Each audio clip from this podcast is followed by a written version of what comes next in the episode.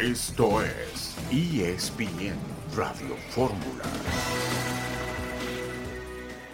Hola amigos, ¿cómo están? Les habla su amigo Shaggy Martínez. Les deseo una feliz Navidad, un próspero año nuevo a toda la afición celeste. Que Dios los bendiga y un abrazo para todos. ¿Qué tal amigos? Soy Ricardo Peláez Linares y solamente quiero desearles que pasen un día increíble, lleno de bendiciones en compañía de todos sus seres queridos. Un fuerte, fuerte abrazo afectuoso. Bendiciones. Soy Oscar Conejo Pérez. Quiero mandarles un abrazo y desearles feliz Navidad y un próspero año nuevo. eh, que todos sus metas y todos sus objetivos se cumplan y sobre todo eh, que esté lleno de mucha salud y obviamente bienestar para ustedes y todas sus familias. Hola a toda la afición celeste, les habla Santiago Jiménez, espero que tengan un buen cierre de año, espero que sepan del, del, gran propósito que tiene la Navidad, como el nacimiento de Jesús y que lo disfruten mucho con toda su familia. Les mando un abrazo muy grande y que Dios los bendiga, cuídense. Gracias a Santiago Jiménez, a Ricardo Peláez, Oscar Pérez y al Shaggy Martínez. Ya se imaginarán por quienes fueron mayorías en estos saludos a qué equipo le va nuestro productor.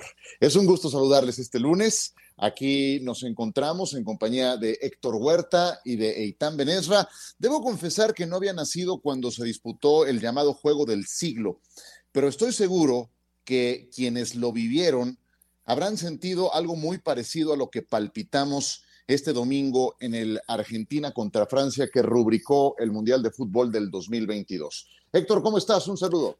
Hola Ciro, tú ya nos dijiste viejos algunos, ¿eh? porque yo sí me acuerdo. No, pues yo nací en el 73, o sea, sí he visto videos, sí. pero no lo, no lo vi en directo. Y eso, eh, eh, las emociones de vivirlo en directo, esas son sí, irrepetibles. ¿no? Sí, aunque yo, yo tenía apenas una, una década, pero sí, sí lo recuerdo porque el Mundial del 70 fue, digamos que la válvula que me abrió el, el gusto por el fútbol. Y el Mundial del 70, recuerda que en Guadalajara tuvimos a Brasil como equipo este, insignia, pues representando aquí a, un, poco, un poco la ciudad lo adoptó como equipo suyo y luego fue Brasil campeón del mundo, ¿no? Pero sí, ese partido me acuerdo de Alemania contra, contra Italia, que fue muy comentado, fue semifinal, eh, fue un partido que fue a tiempo extra también, con un Beckenbauer lesionado de un brazo, tuvo muchas eh, gestas así históricas, eh, tintes de hazaña, un partido muy trepidante, que bueno, nos hizo recordar mucho eh, la final de la Copa del Mundo esta de Qatar, que recién terminó, que ahí también pudimos ver una final trepidante, una final de, que pudo haber ganado cualquiera, que se definió hasta el último y, y, finalmente todo se resolvió en los tiros penales. Pero aquella ocasión sí también, yo era muy chico, pero sí, sí lo recuerdo todavía, no, no, tan, no tan cercano porque no se jugó en Guadalajara, sino se jugó en la Ciudad de México, pero sí fue un partido que, que marcó eh, esa Copa del Mundo y se le llamó durante mucho tiempo el partido del siglo. No sé si en este siglo podríamos hablar de que el Francia contra, contra sí. Argentina pudiera ser el mejor de este siglo, pues. Pues eh, yo creo que se tendría que parecer mucho a esto y dejó Eitan el listón muy alto, lo que se palpitó en la rúbrica del Mundial de Fútbol. ¿Cómo estás? Hola, muy bien, sí, fue muy emocionante y fue tan bueno el final que nos olvidamos de un primer tiempo que creo que no fue ni cercanamente tan emocionante como su definición muy, muy especial. Eh, mucho de qué comentar sobre el evento, sobre la final, sobre el campeonato, sobre Messi. Eh, se cerró bien una Copa del Mundo que llegaba con, con mucho ruido alrededor de lo que ocurrió fuera de la cancha.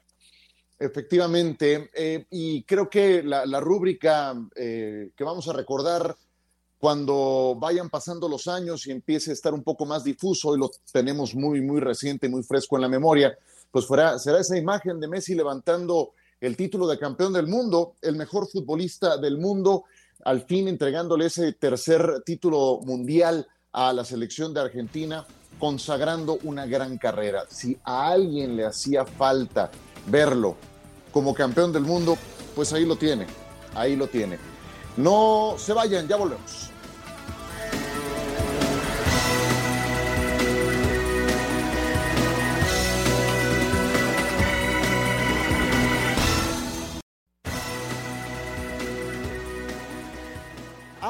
Argentina, tricampeón del mundo.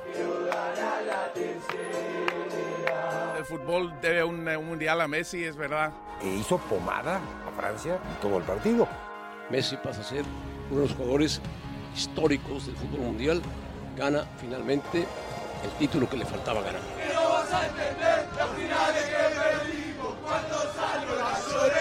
Como dicen por ahí, 36 años no es nada, qué febril la virada, Argentina campeón, ¿no? Necesitaba ganar el título del mundo, el mejor de la historia, sin ninguna duda.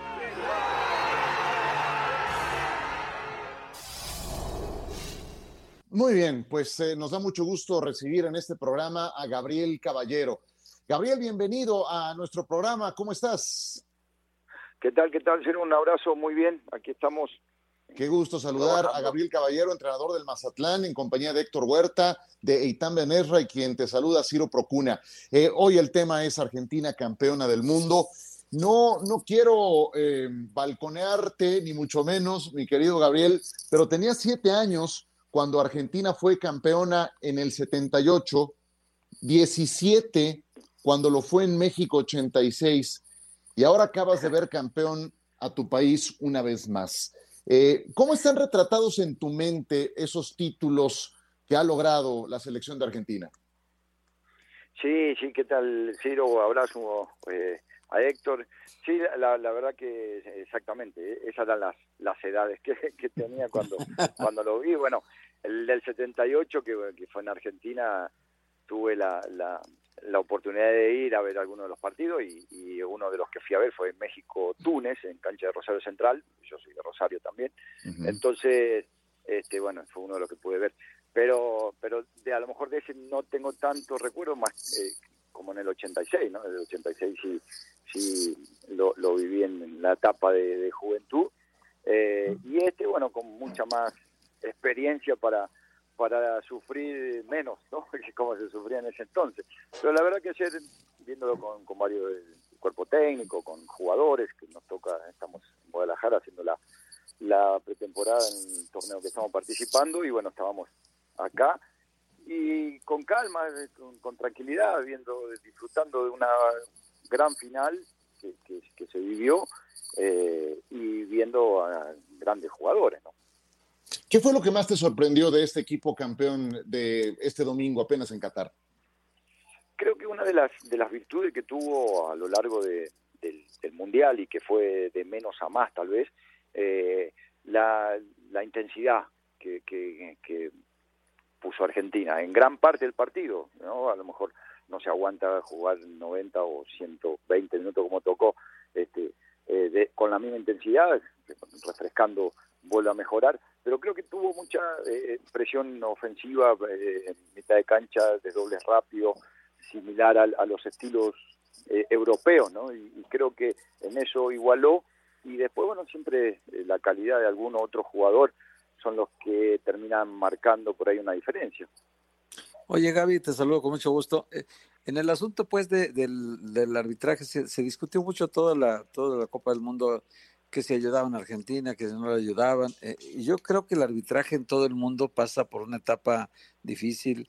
Esta adaptación al VAR también es una zona complicada que todavía no se termina por ajustar. Eh, pero yo a mí me parece que Argentina si le marcaron tantos penales a favor pues es que eran casi todos los penales fueron correctos. Entonces, no sé si a ti te parezca que sea justo el debate este de, de cuestionar el título por, por estas situaciones arbitrales que, que en muchos casos el Atlas hace un año estaba viviendo lo mismo, que si le ayudaban o no le ayudaban las latas. Yo creo que estos son factores que, que son parte del juego. No sé cómo lo ves tú.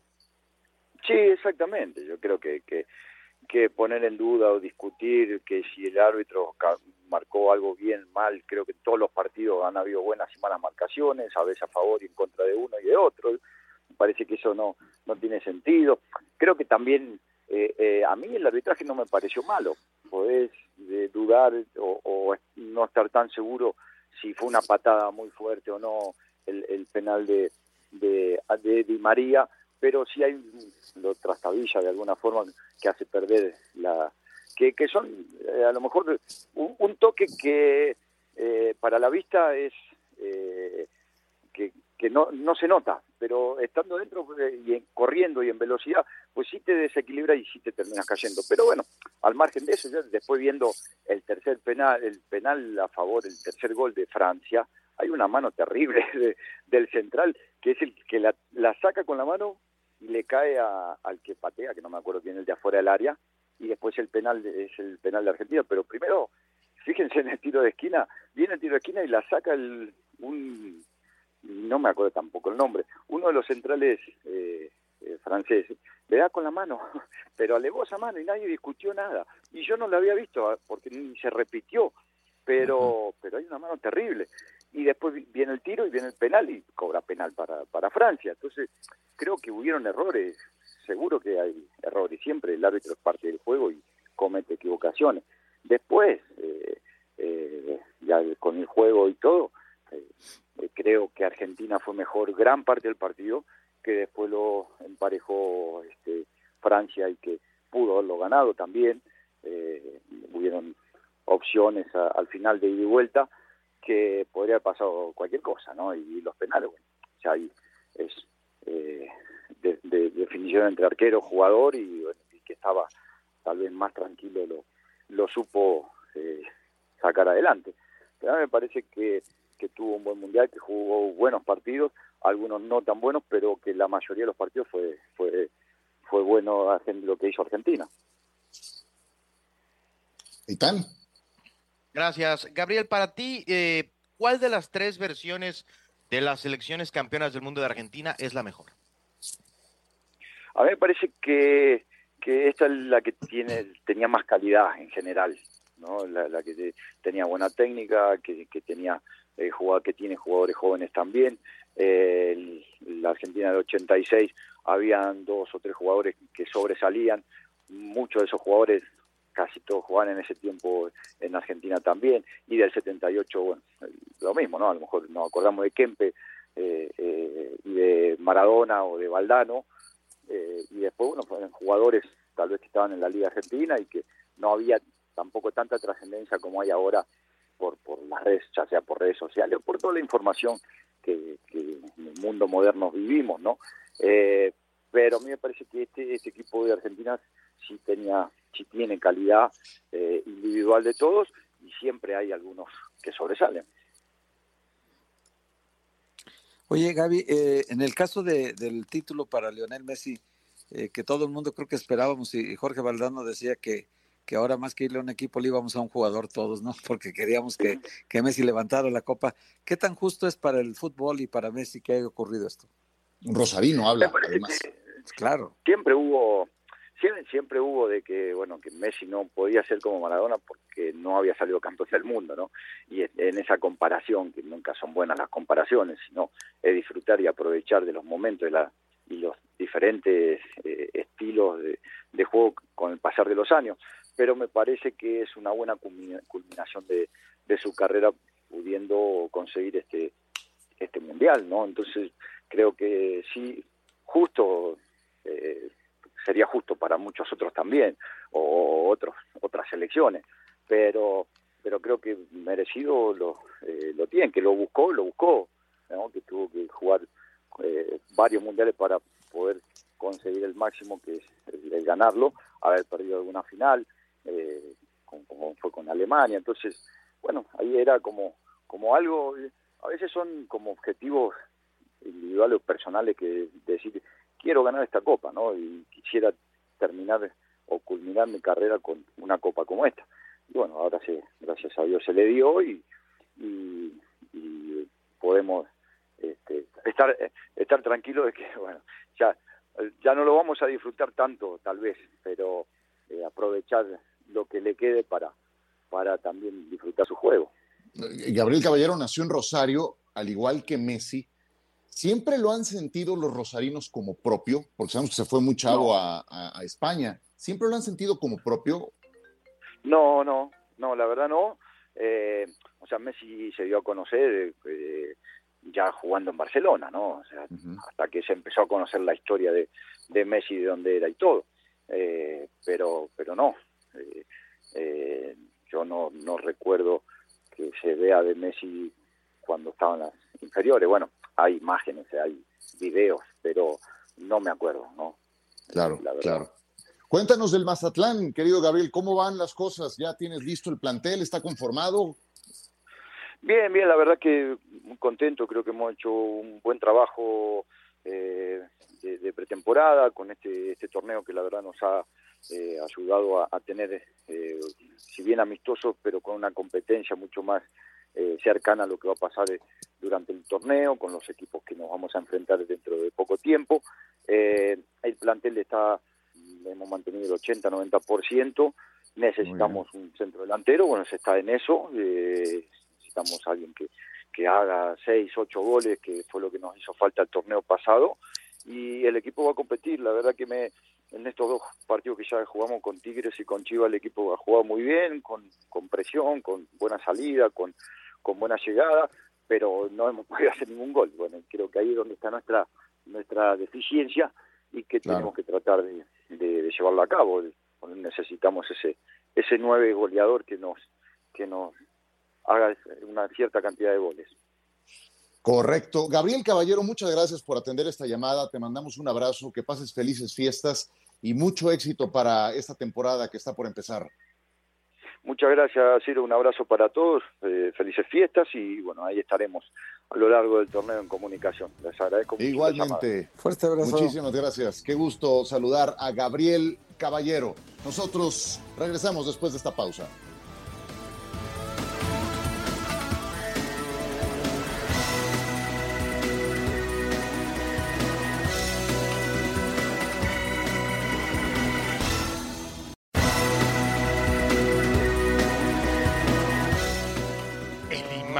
De la mezquita de Al-Tayeb en el barrio de Sowakif ha hecho el llamado a la primera de las cinco oraciones del día. Pero algunos sonidos y expresiones extrañas se han apoderado de estas calles en los últimos días. Ellos sonríen tenuemente, observan y luego continúan con su andar erguido y sus vestimentas tradicionales. A su manera, los cataríes reciben el mundial.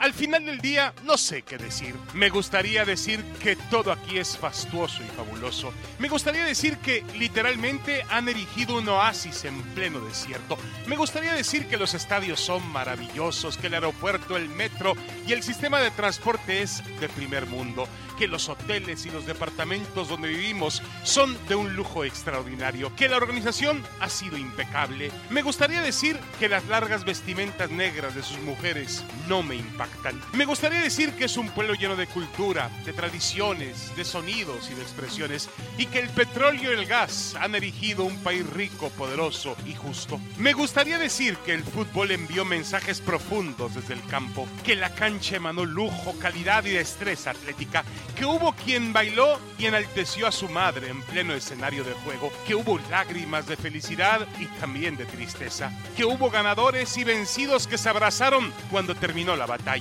que hubo mujeres en pantaloncillo corto como responsables de los 22 hombres que estaban en la cancha. Y al final, me gustaría decir sí, que Qatar me sorprendió y me gustó profundamente. Pero hay, definitivamente, otras cosas que no puedo decir. No puedo decir que existió un respeto total por los derechos humanos en la construcción de estos majestuosos estadios. No puedo decir que es un país donde la mujer recibe el mismo trato que un varón. No puedo decir que gozan de una libertad absoluta para decidir sobre su orientación sexual. No puedo decir muchas cosas que quisiera gritar. Al final, hemos sufrido y disfrutado de otro largo mundial, en un país extraño al fútbol y a sus pasiones, pero lo hemos hecho con un gran respeto por quienes entienden la vida de una forma diferente. Llegó el momento de empacar las cosas. Es tiempo de volver a casa. Un viejo proverbio chino dice, quédate con lo bueno de cada persona y de cada lugar que visites. Y sí, nosotros nos quedamos con lo bueno y esperamos que el fútbol haya cooperado para que este pueblo comprenda que puede abrirse, adaptarse y, por qué no, cambiar algún día. Gracias, Qatar. Shukran, Qatar. Salam aley. Pues eh, sí, como dice David Feitelson, hay muchas cosas que no se pueden obviar y si entramos a ese tema, pues la FIFA ha sido especialista en lavarle la cara a regímenes impresentables. ¿Dónde estaba Infantino hace cuatro años entregándole la Copa del Mundo a la selección francesa? ¿Dónde estaba Joao Avalanche en 1978 celebrando también un Mundial de Fútbol. Eh, la, FIFA, la FIFA es especialista. Eh, y bueno, ese es un tema que no nos atañe a nosotros, pero que no se puede dejar pasar, y menos ahora con lo que acaba de decir David. En lo puramente futbolístico, ha sido un torneo que, nos deja especialmente eso, la consagración de Leo Messi, que nos entrega también Héctor Reitán a la primera selección africana que llega hasta una semifinal, que le entrega otra frustración más a Inglaterra. Yo personalmente me quedo con el duelo entre Francia e Inglaterra, me pareció el mejor jugado de toda la Copa del Mundo, obviamente el más dramático, el de la final, eso es todo lo que le pides a una final. Y dentro de ese partido, pues eh, el relevo generacional, porque si bien Messi ya ha aclarado que quiere seguir jugando con la selección de su país como campeón, eh, pues eh, el que viene por juventud se llama Kylian Mbappé y también dio un partido monumental. Sí, yo creo que Mbappé se, se perfila como el sucesor de, de, para llenar este espacio que dejaron. Yo me imagino que Mbappé y Holland serán los relevos generacionales de Cristiano Ronaldo y de Messi, ¿no? ¿Cuál llegará a mayor altura? Bueno, pues ya Mbappé ya fue campeón del mundo hace cuatro años, ¿no? Con Francia. Entonces, Mbappé ahora seguramente aspirará a un balón de oro pronto, a ganar la Champions con Paris Saint Germain o con otro equipo, y a, y a tratar de empezar a sumar a sus conquistas personales y colectivas eh, tantos títulos como se pueda, ¿no? Porque empezó muy joven la Copa del Mundo y fue campeón en su primera aparición. Pero además la cantidad de goles que lleva Ciro, ocho en esta Copa del Mundo. Ocho es una cantidad brutal en un mundial. Son, son uh -huh. meter casi más de un arriba gol por partido. Sí, arriba sí. del promedio. Entonces, eh, meter ocho, cuatro en el anterior, donde era un novato, totalmente un jovencito. Hizo tres en la final. Cuatro, sí, sí, Héctor sí. hizo tres en la final. Sí, ¿Quién más? Joe Hurst había hecho, ¿no? Esa cantidad en 66. No, hizo dos solamente. ¿Dos nada más? Dos, sí, sí. De los cuatro que metieron hizo dos, pero es, es muy difícil hacer un gol en una final, hacer tres en una final, no, cobrar tres penaltis en el mismo partido, incluyendo la tanda de penales, y meter los tres, y metérselos al mismo lado y al mismo portero, y además un portero especialista en detener penales. Esto habla de que, de que está emergiendo una figura que viene a, viene a ocupar un trono, ¿no? Eh, él viene, el, es el príncipe que viene emergiendo y va a tomar el puesto del rey en cualquier momento, ¿no? Entonces ya Mbappé le ha enseñado al mundo que tiene un, un fútbol portentoso, es un, es, es, es, digamos, es diferente a Messi porque esto no es un portento de habilidad, sin que no sea hábil, porque es muy hábil jugando la pelota, ¿no? Y suele penetrar las defensas con potencia, con mucha fuerza, tiene gol, y evidentemente tiene personalidad. Ayer se mostró como un, bueno, en esta final de la Copa del Mundo, se mostró como un jugador que tiene gran personalidad para enfrentar los grandes desafíos de echarse al hombro una selección como la de Francia, ¿no? Que tiene mucho talento. Yo sí creo que Mbappé va a ocupar una década brillante en su carrera. ¿Y tan? De acuerdo, creo que termina por ser bien, bien interesante cómo se enfrentan el que viene y el que estará por cuestión natural dejando en algún punto eh, lo más alto del, del, fútbol es de llamar la atención que anotando tres goles no puedas ni así darle el campeonato del mundo a tu país. Eh, creo que se nos olvidó y eso me parece que es parte de la emoción propia del torneo, que muchos no pudieron estar por lesiones, que fue atípico en el tema del calendario. Al final, pues una vez que rueda el balón, se está disputando el eh, evento deportivo más importante del mundo y en eso nos concentramos, ¿no? Eh, sí creo que hay cosas que, que señalar y, y, que ojalá pudiéramos, es muy difícil, pero que esto que ocurrió antes del Mundial, pues no es agradable. Solamente en tema de cancha creo que termina por ser un, un buen Mundial que también marcará el fin de una época con las 32 elecciones, porque a partir del próximo Mundial empezarán a haber más partidos, empezarán a lo mejor a haber campeones de goleo con más eh, goles y hay partidos de grupo disparejos, entonces hasta en eso sirve Qatar como, como un cierre de una época de los mundiales con, con 32 elecciones. Que, que en su congreso de FIFA decían que se iba a analizar la posibilidad de que hubiera cuatro equipos por grupo porque ahora que van a multiplicar a 48 el número de, de, participantes, lo cual me parece una aberración, eh, van a, eh, el primer plan era con tres equipos por grupo, y se acuerdan el dramatismo que tuvimos en la definición en partidos simultáneos, Eso solamente lo tienes si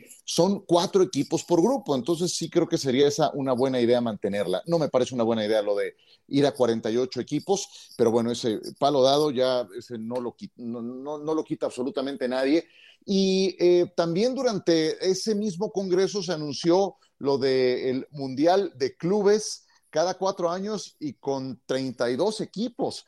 Me, me llama la atención esa voracidad, o sea, termi termina la Copa del Mundo y días después ya está jugando la Carabao Cup eh, en Inglaterra. Entonces, esa voracidad por, por seguir saturando los calendarios, por, por más que hoy parece que está que revienta, pues le sigue metiendo y le sigue metiendo y le sigue metiendo.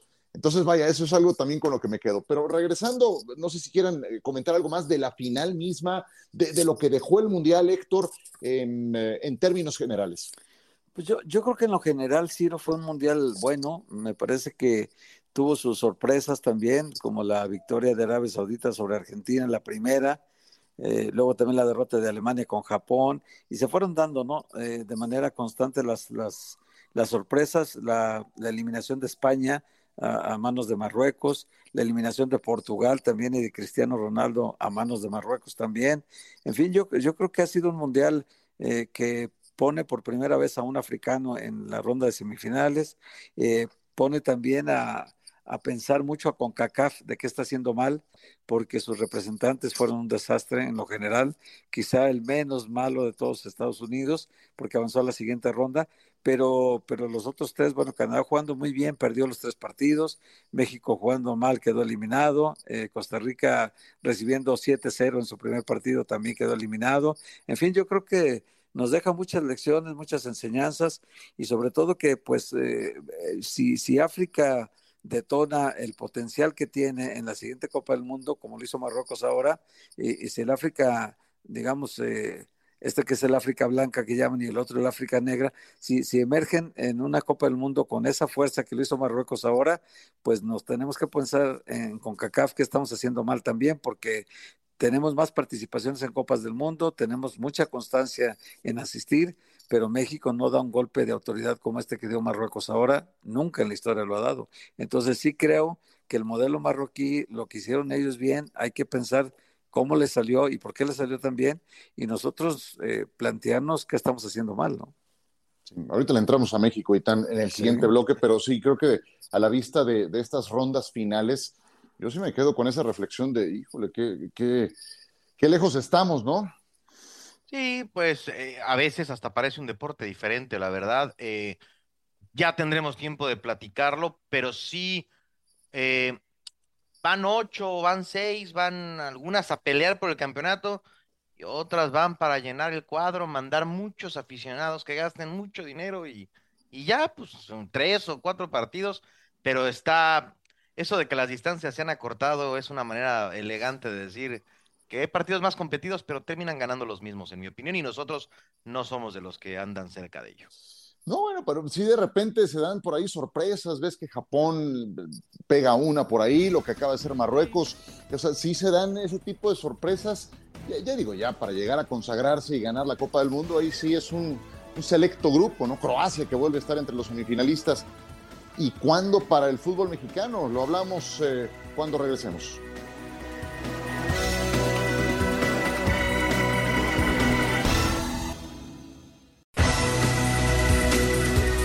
Yo lo que creo que eh, primero las reglas de juego estaban claras desde el primer día. Ir a competir este, esperando un milagro es muy difícil. Ir a competir sabiendo que hay un fútbol que está recuperado con un grupo que sabe hacia dónde va, con jugadores comprometidos. Es decir, la Copa del Mundo uno la juega sabiendo que hay un partido que si lo ganás te queda y si lo perdés te vas a tu casa. Hay que ver también cómo jugamos ese partido. ¿Qué dijo el Tata Martino? Dice, soy, yo soy el responsable de esta decepción que tenemos hoy. Mi contrato con la Federación Mexicana de Fútbol terminó cuando el árbitro terminó el partido. Y lo que yo no puedo entender en el caso del señor Martino, nada más, si tú sabes lo que te pueden dar Guardado y Herrera jugando juntos, si tú lo sabes porque lo has visto, no es que te lo imagines, es que lo has visto, ¿cómo puedes quitar a Edson y ponerlos? Todos aquellos comentarios que hay en México acerca de, de situaciones irregulares, normalmente, para mí quedan solamente en comentarios. Una carta interesante. ¿Qué se diría, Gerardo ¿Qué me Martín? Diría? Si ya terminó el Mundial. Sí. dice. Podrías haber hecho algo más. Es una chorrada para mí. Eh, pues sí, y, fue peor todavía el desempeño en, el campo. Eh, también yo, yo creo que en México somos especialistas en esperar que una persona lo resuelva todo.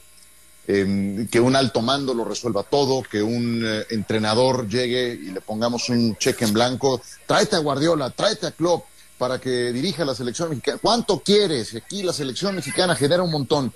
Y, y no es por ahí, o sea, no es por ahí. Sí es muy importante el seleccionador nacional, pero a ver, no perdamos de vista, Argentina es campeona del mundo con Leonel Scaloni, que creo que ha hecho un papel fantástico. O sea, todavía está fresco en la memoria lo que hizo, incluyendo Ángel Di María.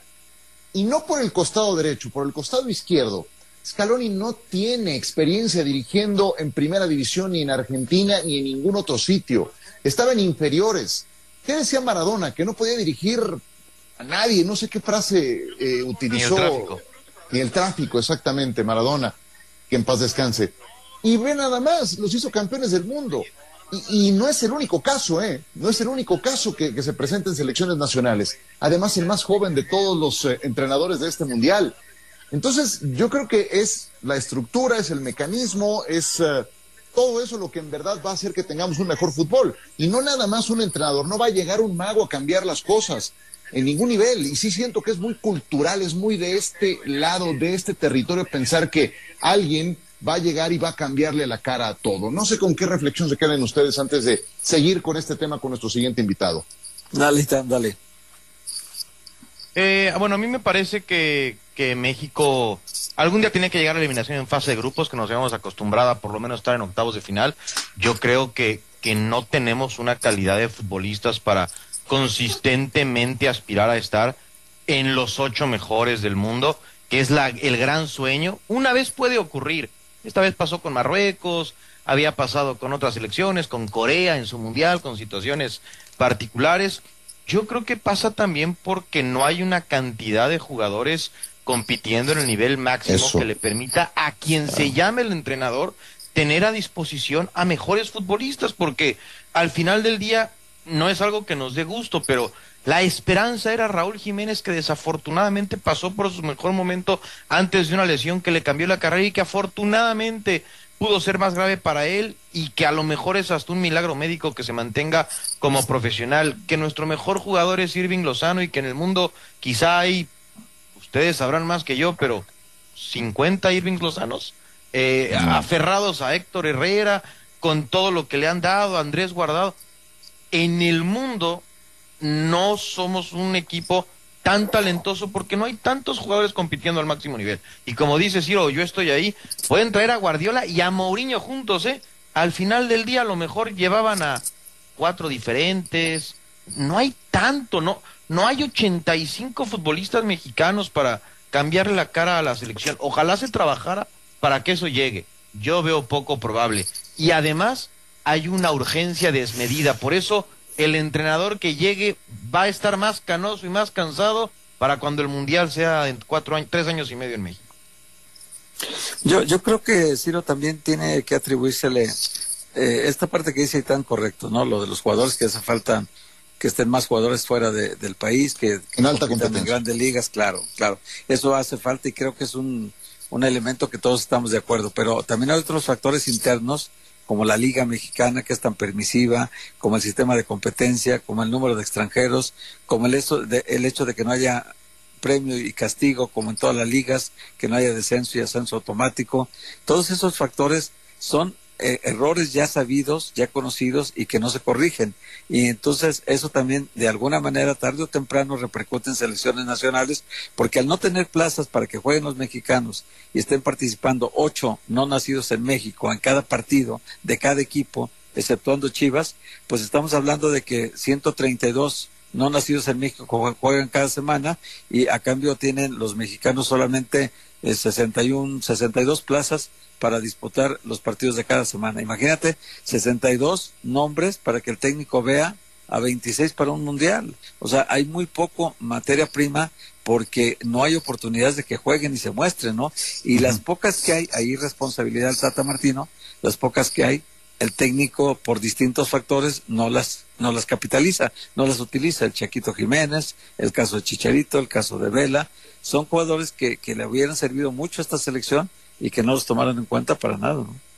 Sí, yo, yo, también creo que, yo, yo, estoy especialmente con, con, eso de los futbolistas en alta competencia.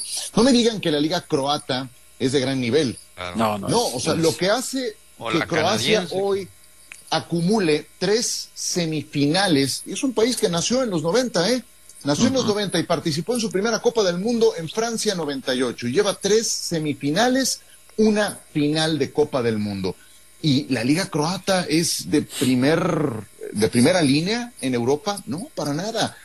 Pero sus jugadores tienen eh, la capacidad, tienen una, una gran personalidad, una gran resiliencia, una capacidad de adaptación a diferentes ligas. Hay también hambre, la, la historia de varios de los jugadores de selección nacional te lleva a eso, a carencias en sus inicios y que se jugaban la vida por ser futbolistas profesionales. Entonces, eh, y su, ubicación geográfica les permite también colocarse con, mayor facilidad en algunas de esas ligas, ¿no? Entonces, vaya, vaya, llevándolo a la alta competencia, es ahora que tienes una selección de ese nivel. Ahí está, ese roce competitivo es el que ya en este nivel sí te entrega una, un, mejores argumentos, ¿no? Pero también está la liga. Y yo no sé qué, qué han hecho los directivos, porque son los que finalmente eh, están en esos puestos de influencia para proyectar a corto, mediano y largo plazo. ¿Qué han hecho desde la eliminación de México? No he sabido absolutamente nada. Eh, no sé si están evaluando candidatos, están ya trabajando en un nuevo proyecto. ¿Qué ha pasado desde que eliminaron a México a este momento que está por terminar el año? Bueno, hablamos con Jaime Ordeles y sí están trabajando. Eh, él y John de Luisa están en per permanente comunicación porque sí quieren presentar eh, en la siguiente junta de dueños, presentar ya el plan de lo que va a ser eh, el, la preparación del Mundial del 2026 en el entendido de que los dueños lo ratifiquen, ¿no? Porque qué tal que los dueños traigan ya otro plan y no sea John de Luisa la cabeza del proyecto sino estén pensando en otra persona para que realice esta labor de aquí al 2026, ¿no? John de Luisa, en principio, tiene todo el apoyo, sobre todo de quienes lo pusieron, para que siga en el cargo cuatro años más, pero todo depende también de, de que él sea evaluado y en la evaluación que pase con calificación aprobatoria, ¿no? Porque evidentemente que el resultado de México es un duro golpazo para el fútbol mexicano y se suma a los anteriores que ya venían de la femenil que no califica a Juegos Olímpicos ni al Mundial de su especialidad y también de la selección sub-20 que no califica ni al Mundial de su categoría ni tampoco a los Juegos Olímpicos de París 2024. Así que han recibido el fútbol mexicano durísimos golpes con esta administración y hay que saber si hay planes para que siga Joan de Luisa o ya no y por lo tanto Jaime Ordeales o ya no también, ¿qué puede pasar, no? A mí, a mí nada más me parece que en general el fútbol mexicano, en todos sentidos, vive en una comodidad que termina por afectar en los grandes escenarios. Yo hablaba de los jugadores. ¿Y cuándo vamos a poner en la mesa el tema de los entrenadores mexicanos que viven siempre en México entrenando? ¿Quién se va al extranjero? Rafa Márquez sí. se va al extranjero, Javier Aguirre se va al extranjero. Ahí es en donde también está la vanguardia. ¿Cuántos entrenadores mexicanos que aspiran y reclaman dirigir a la selección? ¿Cuántos hablan inglés? ¿Se pueden reír de eso? Es, es una que, no, competencia no. profesional en sí. cualquier aspecto de la vida. ¿Con cu ¿Cuántos pueden tener una charla en otro idioma? ¿Cuántos pueden ir a aprender en, en Europa? Aquí viven y bueno, entenderé, pues, hoy estará la oferta de Rayados y te va mal y mañana la de Mazatlán y, y luego Gallos y te va, o sea, es, un fútbol atrasado, en mi opinión, en todo sentido, el mexicano. Que, hablabas tú, Ciro, de la liga. Y, y, yo no soy de los que cree que tienen que saber los dueños de fútbol. Habrá quien sí, yo respeto, pero ¿quién pone a la Liga de México en plataformas digitales en Europa? Para que entonces ahí sea más fácil consumir a los Tuzos, a los Tigres. En todo sentido yo lo percibo atrasado. Saludamos a Paco Palencia, que eh, se suma a este programa. ¿Cómo estás, Paco? Bienvenido. Estamos Héctor Huerta, Eitan Benesra y Ciro Procuna. ¿Cómo estás? Hola, ¿cómo están? Un placer. Héctor, Ciro, ¿cómo están todos por ahí? Un placer estar con ustedes. Estaba chambeando en, en, en otra tercera, pero un placer estar con ustedes. Descuida, qué gusto tenerte, Pac. Eh, oye, estamos hablando de, de, cómo le fue a la selección mexicana en este mundial, ahora que ha terminado. ¿Qué tan serio sientes que es el retraso del fútbol mexicano después de este mundial del 2022? Más allá de lo evidente que es que se quedó en la etapa de grupos, ¿sientes que es serio ese retraso? Bueno, me parece que, que a todos eh, la competencia nos pone en nuestro lugar todo el tiempo, ¿no? Me parece que la competencia en este momento está, estamos viendo que la gente que está, alguna gente que está fuera en el extranjero, no tiene el nivel para estar fuera en el extranjero compitiendo. Entonces, si vas a la selección, no, son, no simplemente debes ir a la, selección porque estés eh, participando en el extranjero. Me parece que eh, la falta de proyecto en, en, en, muchos, muchos de los equipos mexicanos es, es, muy, es muy pobre. Es, eh, me parece que, que, que no hay. y, y, y peor aún, que no tienen idea muchos directivos de lo que es un proyecto en el fútbol mexicano. Y no es casualidad, es más causalidad que equipos como Pachuca, como León, como eh, el, el, grupo Olergi, eh, sean los últimos campeones del fútbol mexicano, porque sí realmente tienen esos proyectos, sí uh -huh. realmente tienen directores deportivos, sí realmente tienen una estructura de fútbol base, sí realmente tienen una estructura y unas este, instalaciones adecuadas para crear jugadores. Y todos los demás realmente no lo tienen. Y yo lo he vivido, lo viví en el último equipo en el que estuve. No hay estructura, no hay director deportivo, no hay eh, eh, instalaciones para entrenar, no hay un proyecto.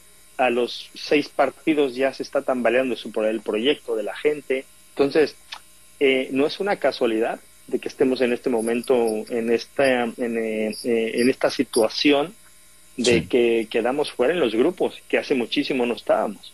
Y no es una casualidad que Estados Unidos sí que lo esté, porque tiene todo lo que te dije, para no repetirlo, sí que lo tiene. Oye, Paco, y eh, sabiendo pues esto que nos dices de las debilidades estructurales y de la competencia también en la liga, que tampoco es perfecta, y que no hay tantos jugadores también en Europa, yo te preguntaría específicamente en el caso del Tata Martino, ¿qué tan comprometido estuvo con el proyecto de que el fútbol mexicano diera un paso adelante? Al final no se dio, pero ¿qué tan comprometido lo sentiste tú durante el proceso y, y qué tanta herencia deja al fútbol mexicano su trabajo de cuatro años? Héctor, es que, eh, pero es increíble que el peor entrenador del Barcelona, dicho por la gente que está aquí en el Barcelona, sí. de toda la historia del Barcelona, lo hayamos contratado. Con Argentina no le fue bien. Y lo que dices tú, él fue ahí por un tema de una palabra que yo la tengo muy clara con el cumplimiento. Cumplo y miento. Me voy a poner la estrellita de que fui a un mundial más. Me vaya como me vaya el partido contra Argentina se lo estuvo regalando a Argentina. Porque si tú pones a los jugadores que debes de poner como lo pusiste contra Arabia Saudita, perdimos una oportunidad inmejorable de dejar al campeón del mundo en este momento fuera del campeonato sí. mundial en ese momento. Sí, sí, sí. Muy buena. ¿Y qué? ¿Y tan... ¿Qué hiciste? Tiraste sí. más para el lado de Argentina que para el lado de nosotros. Entonces, ¿qué dejó? Nos dejó en ruinas. Retrocedimos, creo que, sí, no sí, te digo uno, no, retrocedimos hasta 1978, que yo era un, un, un bebé. Bueno, cinco años tenía y, y, juntaba las fichitas y estábamos que vamos a ganarle a Túnez, que vamos a ganarle a Polonia, que vamos a ganarle. A, y al final no ganamos a nadie. Retrocedimos hasta el 78, cuando no calificamos calificamos. Y de ahí en adelante calificamos a todos en todos los demás. Entonces dices, en serio, hay que ponernos a pensar quiénes son nuestros directivos, si realmente hacen su trabajo, si realmente entrevistas al, al, al entrenador y sabe perfectamente qué es lo que tiene, cómo vamos a jugar, qué estructura de, de, de, de toda la selección. ¿Por qué, ¿Por qué no hay nadie en la selección nacional como un Claudio Suárez, como un Jimmy Lozano, como eh, eh, un Duilio Davino, eh, como gente que ha jugado en la selección nacional, ¿por qué no? ¿Por qué no la hay? Mira, Argentina, el campeón del mundo, es el mejor ejemplo que te puedo dar. Sí. Tienes a Scaloni, tienes a Walter Samuel, tienes a Pablo Aymar. Oye, ¿en serio? Y, y- y no es casualidad. Y mira que yo conozco a dos del cuerpo técnico. Dicen, no, aquí todos trabajamos y todos damos nuestra opinión. Pero todos ellos jugaron mundiales, todos ellos jugaron a la selección. Y nosotros Sí. no aprendemos. O sea, a ver, ¿cuál es el entrenador en turno? Ah, el que está de moda. Ah, el de Arabia porque le pegó tres gritos a los, a los árabes. Meh, ¿Y lo vas a traer? ¿En serio? Oye, porque este quedó fuera. Ah, no. ¿Por qué no te pones a hacer tu trabajo? Porque no estudian, porque los directivos en México, y me da igual si me vuelven a contratar o me van a contratar, no estudian y no son directores deportivos, quitando seis equipos, ¿eh? Reafirmo, quitando seis equipos del fútbol mexicano, ¿no? tienen buenos directores deportivos. Muy, muy valiosos comentarios, Paco. Créeme que me encantaría continuar con la charla, pero nos está sonando la campana, nos tenemos que ir en 30 segundos. Te queremos agradecer que nos hayas acompañado y gracias por estas palabras, buenísimas como siempre. Felices fiestas. Te la debemos, Paco, te la debemos. Gracias a ustedes. Que estén muy bien, hasta luego. Igualmente, felices fiestas. Qué bueno estuvo lo que dijo Paco, ¿eh? Y tiene toda la Ay, razón. Claro. También hace falta eso, que los que ya no están se atrevan, porque claro. con la esperanza de que los contraten siempre quedan bien con todos. Claro, Habló claro. muy bien Paco Palencia. Muchas gracias, Héctor. Muchas gracias, Eitan. Hasta pronto. Abrazo. Gracias, abrazo.